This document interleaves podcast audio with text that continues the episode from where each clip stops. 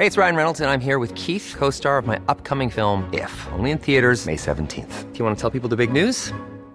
All right, I'll do. Sign up now and you'll get unlimited for $15 a month in six months of Paramount Plus Essential Plan on us. Mintmobile.com slash switch. Upfront payment of $45 equivalent to $15 per month. Unlimited over 40 gigabytes per month. Face lower speeds. Videos at 480p. Active Mint customers by 531.24 get six months of Paramount Plus Essential Plan. Auto renews after six months. Offer ends May 31st, 2024. Separate Paramount Plus registration required. Terms and conditions apply if rated PG.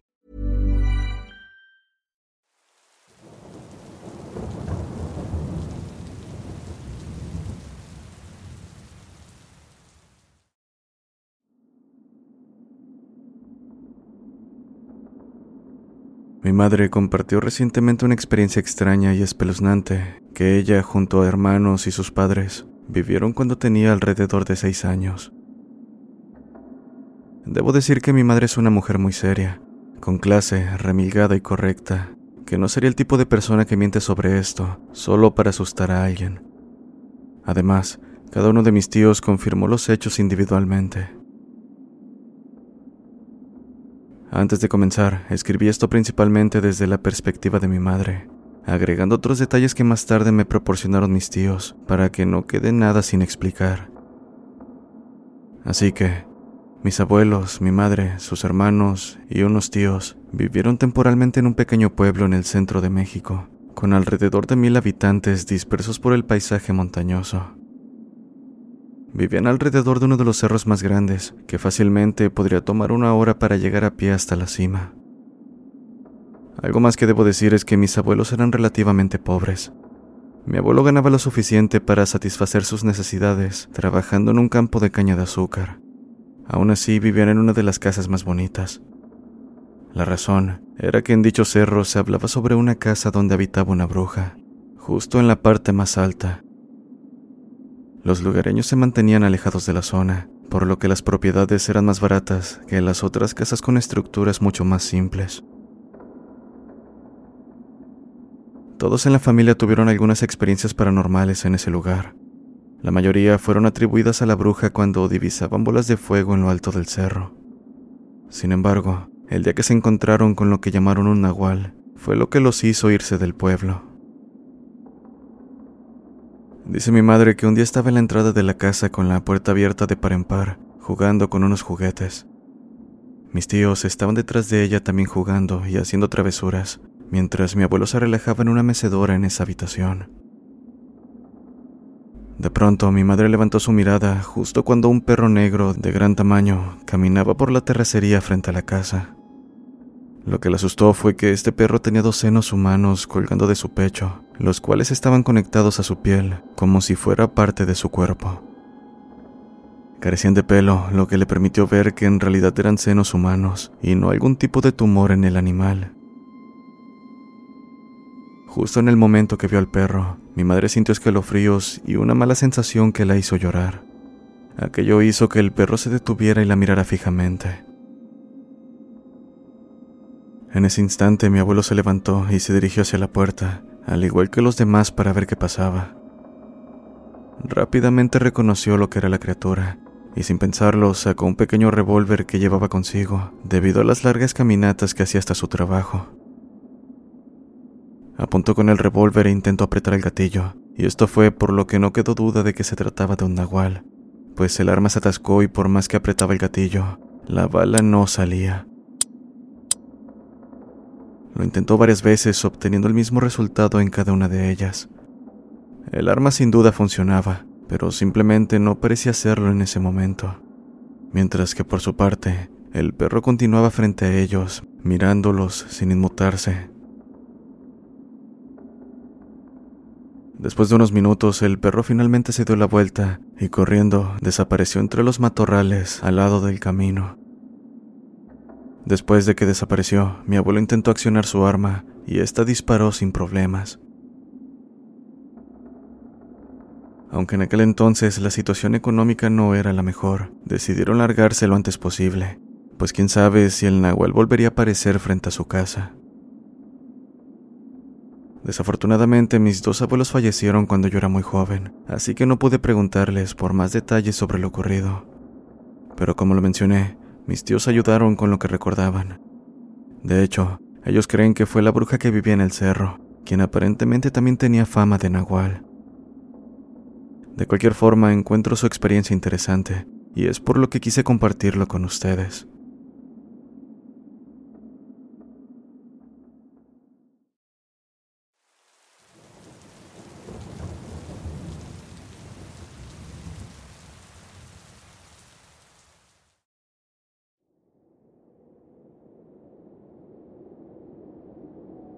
Mi primo vivía al este de la nación Navajo, en una comunidad conocida como Crow Point.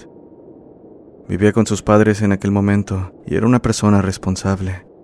Tenía buenas notas, un buen aspecto y debido a que era el mejor jugador en su equipo de baloncesto, era bastante popular en la universidad. Es por esto por lo que, cuando escuché su historia, me quedé sin palabras. Era algo fuera de lo común viniendo de él, y los eventos que siguieron también profundizarían mis creencias sobre la forma tradicional navajo y los tabúes asociados con su cultura. Ocurrió cierta noche que regresaba a casa de la universidad. Tuvo una práctica de baloncesto, la cual se prolongó hasta pasada la puesta del sol. Fue durante los meses más fríos, por lo que ya estaba oscuro cuando se dirigía a casa. Entró en la pequeña comunidad en la que vivía la cual estaba lejos de ser una comunidad como tal, pero al menos había alumbrado público y los vecinos no estaban tan lejos unos de otros. Mientras se acercaba a su casa, conduciendo a una velocidad prudente, notó algo extraño con el rabillo del ojo. Era un grupo de perros, en el punto donde el alumbrado público apenas alcanzaba a iluminar. Aquello lo tomó desprevenido, mas no era extraño, pues había perros callejeros rondando las comunidades aledañas, obteniendo comida de los basureros y a veces causando daños. Pero, a medida que se acercaba, notó que algo andaba mal con aquellos animales. Eran un total de cuatro perros sentados en círculo, todos uno frente al otro. Esto realmente no lo desconcertó hasta que ocurrió algo que jamás habría podido imaginar. Debido a que aún le faltaba para llegar a casa, apresuró la marcha sin dirigirles la mirada a los perros. Mientras continuaba conduciendo, notó en su vista periférica algo correr junto a su automóvil. Giró la cabeza para ver que un perro marrón de los que había visto atrás trotaba junto a él. No le importó mucho hasta que golpeó con un bache, haciendo que el impacto tambaleara su auto. En ese instante volteó nuevamente, viendo que el perro continuaba manteniendo el ritmo del auto. Trató de ignorarlo y de acelerar a la vez, teniendo en cuenta dónde estaban colocados los topes, mientras el perro continuaba igualando la velocidad. Cuando finalmente tuvo que detenerse en un alto, comenzó a sentirse extrañamente incómodo, así que trató de mantener la vista al frente, temiendo por lo que podría estar a su lado. Al final la curiosidad pudo más. Miró al perro, quien por su parte estaba mirando hacia adelante. Siguió viéndolo, pues había algo extraño en él, y fue entonces cuando el animal giró su cabeza. En lugar de la cara de un perro, lo que mi primo vio fue la cara plana y deforme de un hombre, cubierta de pelo y sonriendo de oreja a oreja. El miedo se disparó a través de su cuerpo, haciendo que, sin importarle los señalamientos, pisara el acelerador a fondo, esta vez sin atreverse a mirar hacia los lados, mucho menos hacia atrás por los espejos retrovisores. Llegó a su casa y apenas abrió la puerta, débil por el miedo, mi tía se acercó preocupada preguntándole qué ocurría. Él comenzó a llorar contándole todo, y sin dudar en sus palabras, mi tía le comentó que debían ir con un curandero lo más pronto posible. Esa misma noche, mientras se encontraba tratando de dormir, dando vueltas a la vez que unas terribles náuseas lo agobiaban, podía escuchar gente afuera riendo y hablando en navajo, cosa a la que no le dio tanta importancia, pues muchos de los vecinos eran navajos. Como lo mencionó, al día siguiente fueron a ver a un curandero y al parecer todo salió bien. En cuanto a lo que éste les dijo, mencionó que mi primo era muy afortunado, pues el encuentro que tuvo con aquel ser fue meramente casualidad. Simplemente lo vio y éste quiso jugar con él. También le dijo que las risas y conversaciones que había escuchado en la noche eran del Skinwalker hablando con sus amigos, haciéndole saber que alguien lo había visto y que lo había asustado. Por último, el curandero mencionó que, si el Skinwalker hubiera ido por él, con seguridad no habría pasado de esa noche. Después de ese encuentro, mi primo sufrió muchas dolencias y tuvo que dejar de jugar baloncesto por un tiempo. Fue hasta después de muchas ceremonias que pudo recuperarse. Mi madre solía contarnos esta historia en las muchas noches que se iba a la luz. Cuando le pregunté directamente a mi primo, lo confirmó sin dudar, pero dijo que era algo de lo que no le gustaba hablar mucho.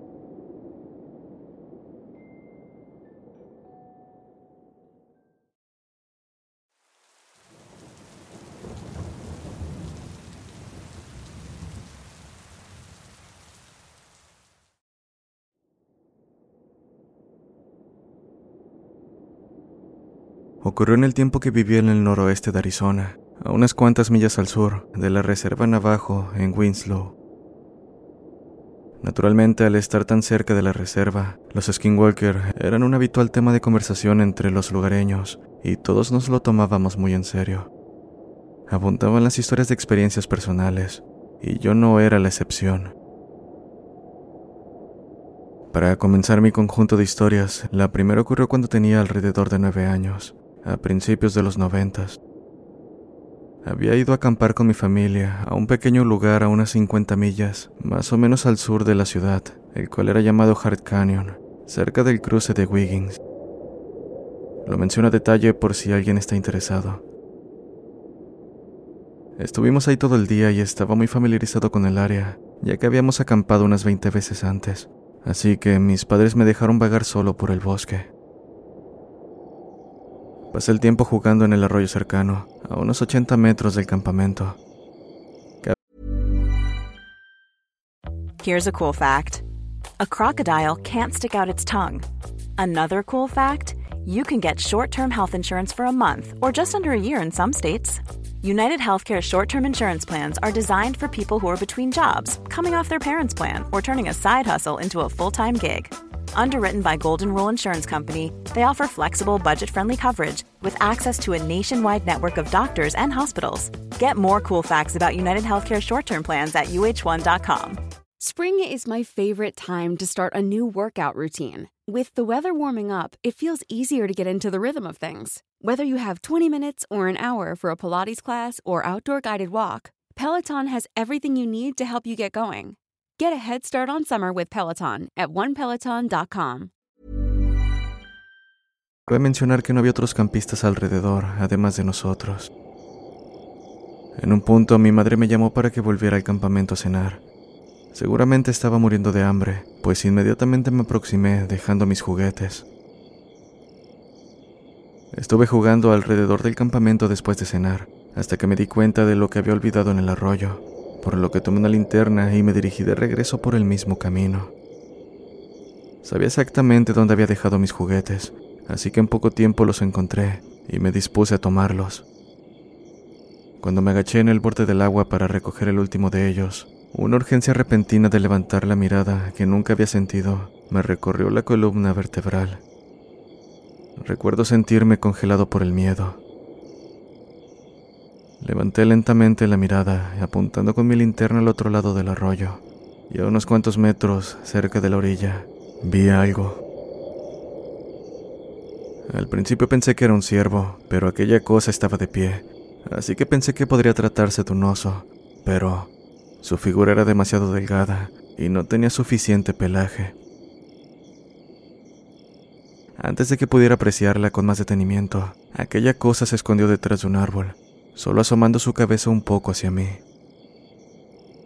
En verdad, estaba demasiado asustado para moverme. Acababa de escuchar historias sobre Bigfoot y en ningún momento pude quitarme de la cabeza que se trataba de aquello. Finalmente había visto lo suficiente como para reaccionar y regresar lo más rápido que pude al campamento. Se lo dije a mis padres, pero ellos lo descartaron como mi imaginación.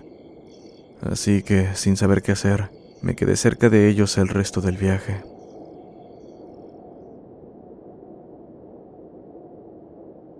Mi siguiente experiencia ocurrió aproximadamente dos años después, mientras estaba en mi casa.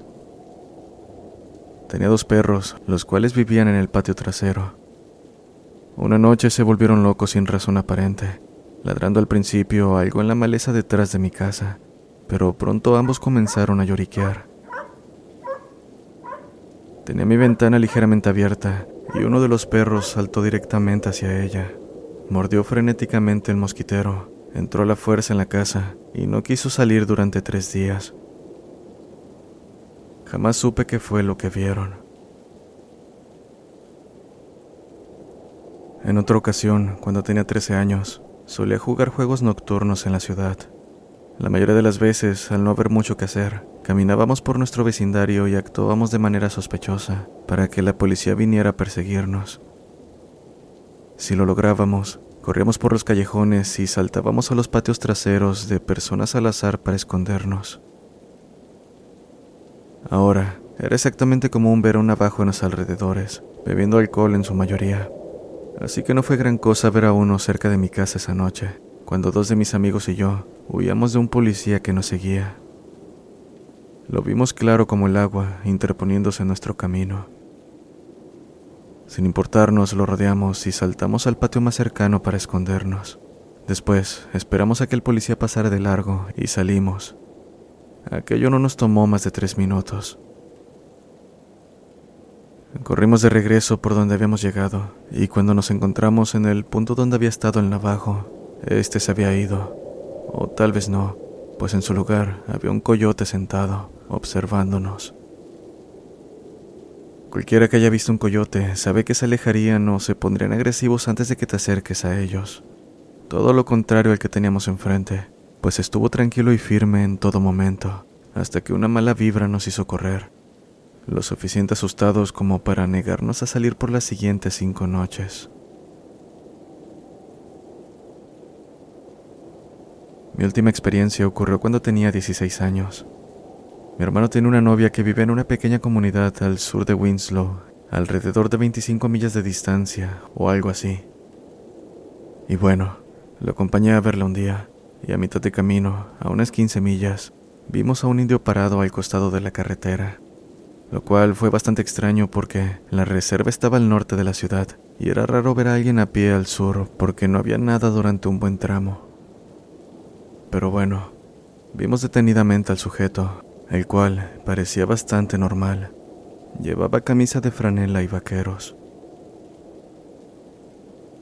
Después de unos minutos llegamos a nuestro destino y pasamos el rato con la novia de mi hermano y su familia, hasta bien entrada la noche cuando decidimos regresar a casa.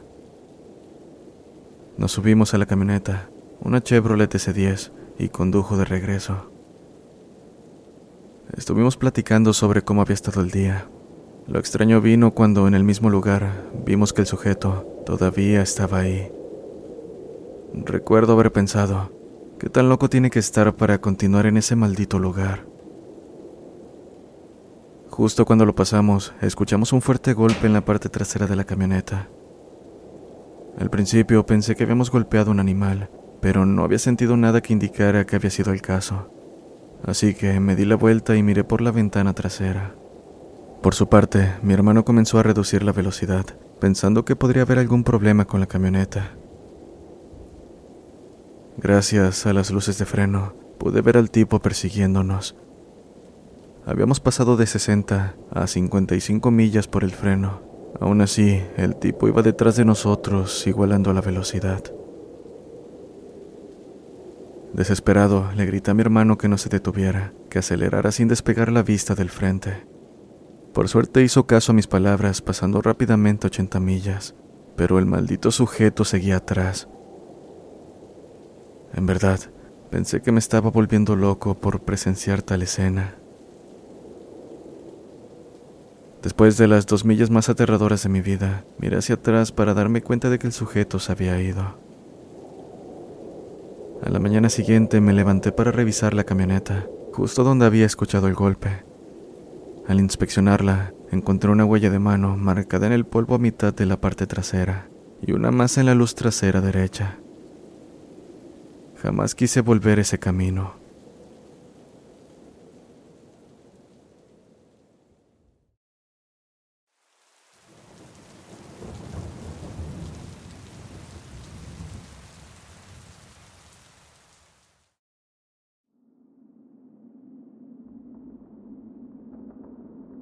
Sé que las historias sobre skinwalkers pueden resultar increíblemente cliché. Ya saben, con tantas historias que hay por internet, me sorprende que estos seres aún sean considerados un mito, a pesar del hecho de que hay muchas personas, incluyendo familiares cercanos, que se han encontrado con uno.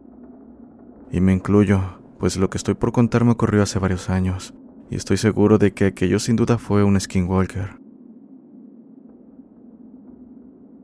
En cierta ocasión, cuando cursaba los primeros años de la escuela secundaria, me dejaron solo en casa toda la noche. No recuerdo la razón porque, para ser honesto, era algo que solían hacer con bastante frecuencia. Dando un poco de contexto sobre el lugar donde vivía, mi casa se ubica en una zona que, si bien no es rural, ciertamente no la llamaría una zona civilizada. Hay graneros a poca distancia de mi casa y cultivos hasta donde la vista alcanza. Supongo que el área se estaba desarrollando poco a poco, porque también había pequeñas zonas con casas. Pero bueno, mi casa era de las más alejadas de todo, con una gran puerta corrediza de vidrio que conducía a una terraza en la parte trasera. Así que, estaba solo en casa cuando escuché golpes en la puerta de la entrada.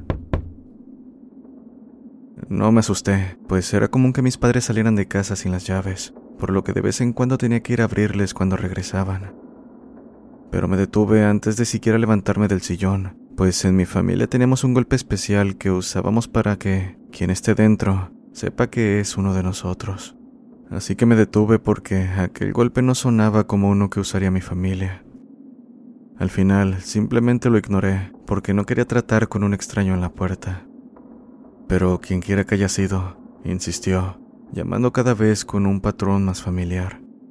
Así que fui a regañadientes a la puerta. Tomé aire y al abrirla, me percaté de que no había nadie del otro lado. Pensé que simplemente se habían ido porque me tomé mi tiempo para llegar, pero en ese instante escuché un sonido proveniente de la puerta trasera la que es corrediza de vidrio. Otra cosa que hacen los miembros de mi familia es que si nadie abre la puerta principal, intentarán encontrar otra forma de entrar, como la puerta trasera. Así que fui esta vez con paso rápido, pero nuevamente noté que no había nadie afuera. Abrí ligeramente la puerta corrediza y escuché una voz. Era muy tenue, pero me pareció similar a la de mi madre solo que un poco áspera. Aquello comenzaba a asustarme, pues a pesar de escucharla, no veía a nadie alrededor, solo oscuridad y árboles. Y no recuerdo qué era lo que exactamente decía. Era algo así como abre la puerta y algunas veces mencionaba mi nombre. Me considero una persona un tanto paranoica y sé que mi madre no se escondería o haría algo así para gastarme una broma. Así que cerré la puerta Corrí las persianas y me fui a mi habitación. Horas más tarde entró mi madre a mi cuarto y rápido le conté lo que pasó. Ella confirmó que no estaba en la casa antes, ni mucho menos me había pedido que le abriera la puerta trasera. Durante años no pude encontrar explicación a lo que pasó aquella noche. Sé que para algunos podría ser algo pequeño, pero el miedo que sentí fue muy grande y es algo que hasta hoy no me gustaría volver a vivir. Si dije que se trató de un skinwalker, es debido a que este imitó la voz de mi madre para hacer que lo dejara entrar a la casa. Si alguien ha tenido una experiencia así, me gustaría que la compartieran. Y en caso de no haber sido uno de esos seres, entonces díganme qué fue.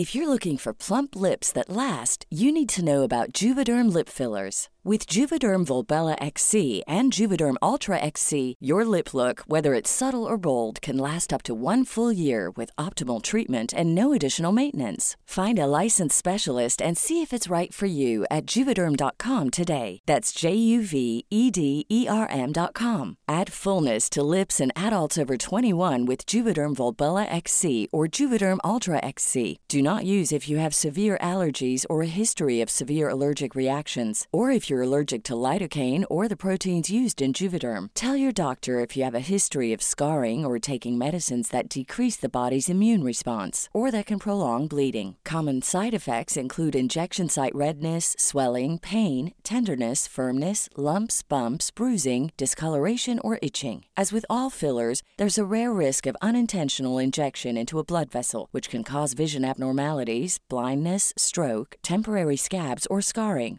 For full important safety information, visit juvederm.com.